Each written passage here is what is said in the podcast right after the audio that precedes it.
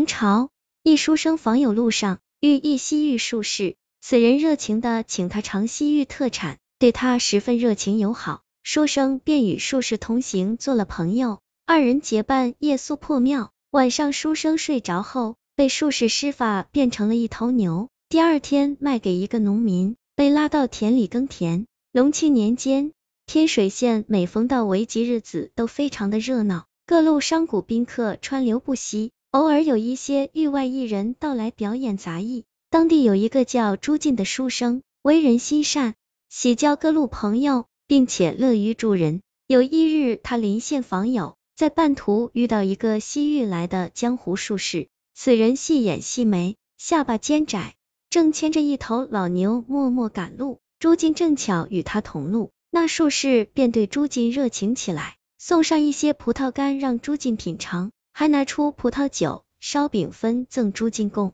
十。朱进见对方如此好客爽朗，便交下了这个朋友。两人一同路过一条村庄，术士顺手把老牛卖给村口屠夫。此时那头牛不知为何流泪，不愿跟新雇主离开，却被术士拿出鞭子狠狠抽打。最终那头牛还是被屠夫给宰杀卖肉了。村头有一个闲坐的老者，见到此幕。觉得术士脸带煞气，非善良之辈，小声提醒朱进道：“公子哥，此人看似非好人，请远离一点为好。”朱进不信，见术士满面憨笑，又称要请客吃喝，于是继续结伴同行。夜里，朱进和术士来到一处破庙露宿，趁着朱进熟睡之际，术士悄悄念动奇怪咒语，将牛血涂在朱进额头上，便将他变成了一头黄牛。天亮后，画牛的朱进被西域术士卖给了一个陈姓的农户。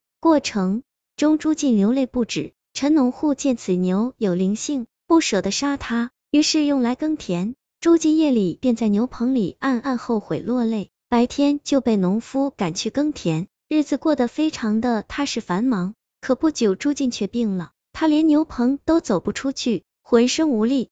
农户寻思着此牛刚病。别人看不出来，还能宰杀卖点牛肉，于是硬拖着朱进上集市，想找个屠夫杀了。此间正是为吉日，人头拥挤。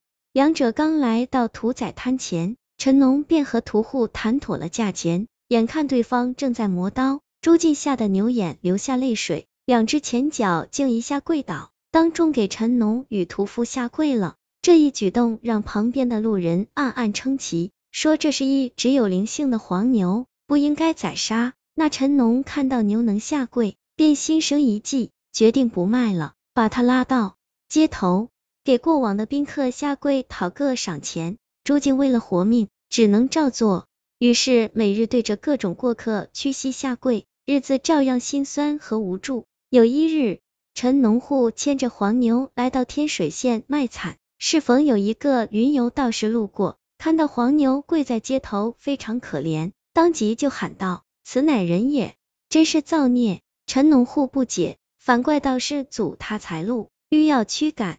未料黄牛突然站起，跑到道士旁边，不愿离开。此间道士摸着牛头说：“你我有缘相遇，贫道定会出手救你。”说完，给牛头贴上一道黄符，嘴里念念有词。一会儿，黄牛竟会说话了。看客们见牛会讲人话，纷纷聚拢围观起来。这时，朱进便哭泣，说出了自己的悲惨经历，还报出自己的姓名和家址。陈农户见牛说的有头有理，心虚不语。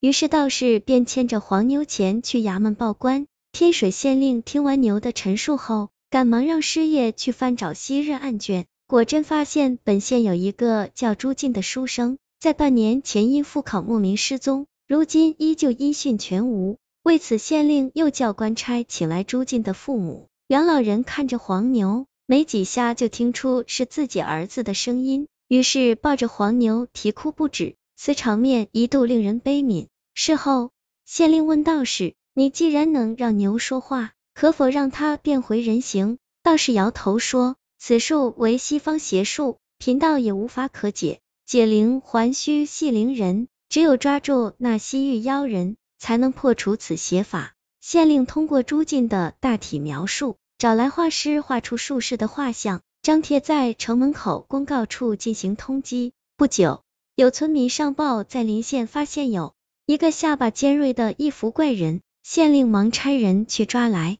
朱进一看，正是当日的西域术士。在当庭对质之下，那术士无可狡辩。逼问之下，得知他一共将三百二十人变为牛，而且全部卖掉了。县令又问他破解之法，那术士却不答，只是诡异而笑。为此，县令怒而判刑，当日就将他推到街市问斩了。术士一死，黄牛瞬间就变回了朱进。他哭着拜谢了道士和县令，回到了家里与家人团聚了。然而三日后，各县各村皆有牛变人的怪事传出。官府统计得出，共有一百十一头牛变回人，而剩余的估计皆被宰杀吃肉了。这个故事叫西域妖术，来源于净月斋民间故事。作者唐有时，世间的坏人、邪恶之人，不管哪个年代都是有的。这种人往往很狡猾，会主动去接近他们物色好的目标，